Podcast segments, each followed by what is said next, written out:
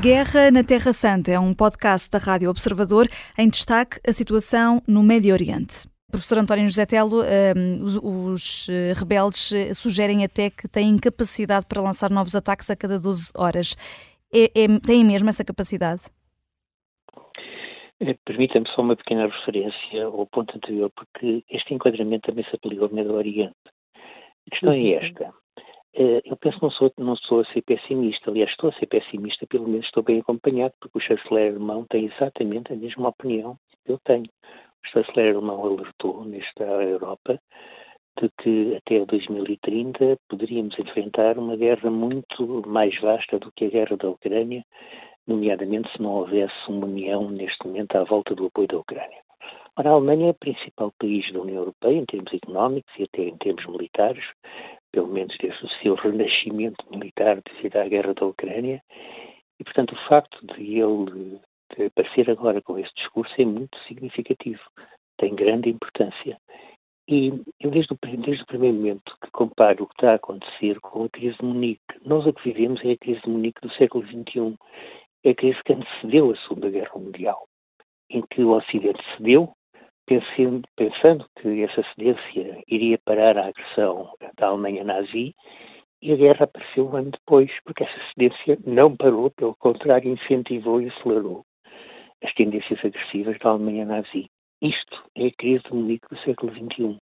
Ou há uma união minimamente que seja capaz de, pelo menos, conter a Rússia, impedindo uma vitória significativa dela na Ucrânia, ou vamos ter um aumento das crises em todo o mundo e vamos caminhar, de facto, para aquilo que diz o chanceler alemão.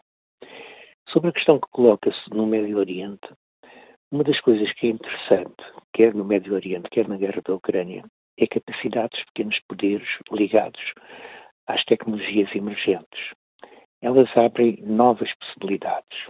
Até um poder muito pequeno, de facto, como os rebeldes do Iémen, conseguem com, utilizando alguma imaginação, alguma capacidade de inovação tática e algumas novas tecnologias importadas do Ocidente, devo dizer, conseguem fazer uma coisa tão incrível como paralisar o comércio no Mar Vermelho, que dá, que é a única via que, de, para o Canal de Suez, uma das principais vias de navegação mundial.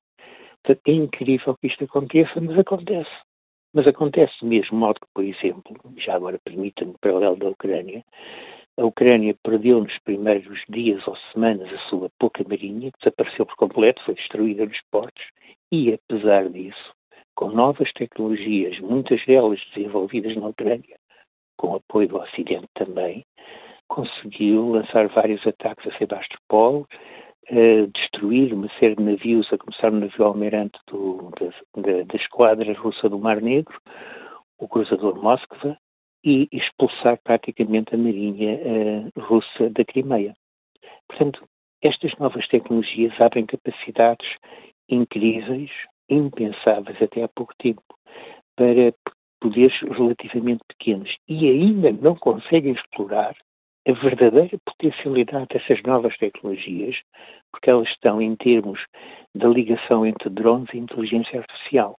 Isso está a ser explorado, quer no Médio Oriente, quer na Ucrânia, nomeadamente em termos dos drones iranianos, olha, lá está, também um poder relativamente pequeno que de repente adquire capacidades impensáveis até há pouco tempo, inclusive vende essas capacidades à Rússia para, eh, para a Rússia poder desenvolver eh, e manter a sua guerra na Ucrânia. Uhum. Portanto, é, é particularmente importante neste momento conseguir não só controlar as vias de transmissão dessas tecnologias, mas conseguir arranjar maneiras inovadoras de as contrariar.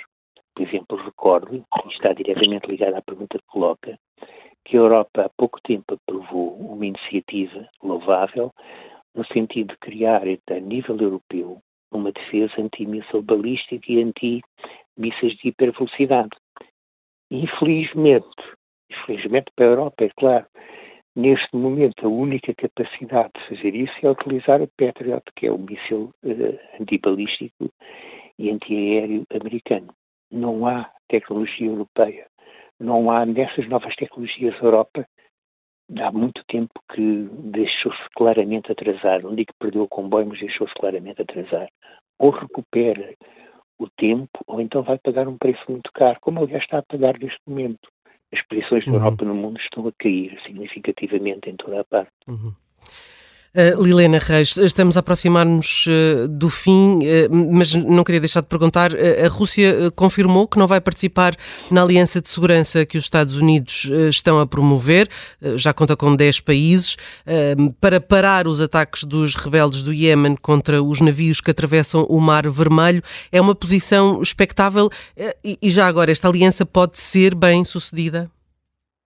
É, é expectável, aliás, e decorrente daquilo que, que o professor Tel acabou de dizer, nós aquilo que começamos a observar a um nível mais macro é que, na verdade, há pequenos poderes que também estão não apenas a patrocinar grandes poderes, nomeadamente o Irão, uh, em relação à, à Rússia, como, como, temos vindo a ver até pelo fornecimento de drones, mas também são atores de média dimensão que lhes interessa a destabilização de, de vários países, e nomeadamente do Iémen em questão.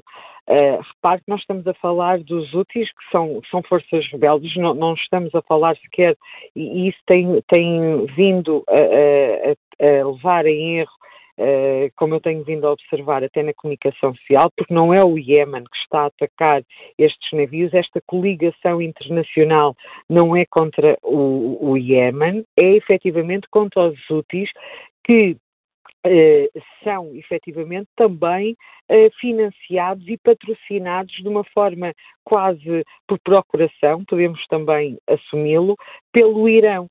Ora, neste momento, os Estados Unidos, e isto aconteceu depois, esta intenção declarada pelo porta-voz uh, do Conselho de Segurança da Casa Branca, John Kirby, ontem, uh, acontece depois da visita do Lloyd Austin, e aquilo que pretende era efetivamente reunir uh, mesmo, o mesmo número de países que reuniu no ano passado, quando começaram a observar alguns ataques em menor número, claro está, mas esta força era constituída por 39 Estados. Ora, não me parece que, que, haja surpresa, nem que porventura a Rússia venha a integrar esta, estas forças marítimas combinadas, uhum. uh, mas aquilo que pode efetivamente também, mais uma vez, levar, e, e, e mais uma vez também recuperando as palavras do professor, é, é, nós estamos sempre muito focados em analisar os conflitos separadamente. O conflito uh, da Ucrânia, nomeadamente de Israel uh, e o Hamas, mas o que nós temos que começar a fazer, o exercício porventura que nos é exigido no momento uh, que vivemos, é que entendamos definitivamente que pode haver uma, uma aquilo que, que nas relações internacionais se chama uma força uh, uh, que percebe que a hegemonia está em declínio, e esta força eh, engloba necessariamente uma coligação de vários países, e nós temos vindo a sublinhá-lo, eh, a Rússia, a China, aliás, o primeiro-ministro russo também está em visita à China, o, o Irão, e depois incluem-se naturalmente outros Estados que percebem que é o momento oportuno para desafiar o poder hegemónico, e, e porventura, se se houver e se observarem ainda mais momentos de fragilidade. Eu há pouco quando dizia que não estávamos perto, ou, ou que era uma, uma visão mais pessimista, não diria que, que é completamente uh, irreal, porque não o é. Aquilo que neste momento nós temos é que entender definitivamente que os aliados uh, estão a ser desafiados por potências que hum. entendem que a sua debilidade pode efetivamente comprometer a hegemonia no quadro internacional. A Guerra na Terra Santa é um podcast da Rádio Observador, vai para o ar de segunda a sexta, depois do noticiário das nove e meia da manhã e tem nova edição depois da síntese das quatro e meia da tarde. Está sempre disponível em podcast. Eu sou a Vanessa Cruz.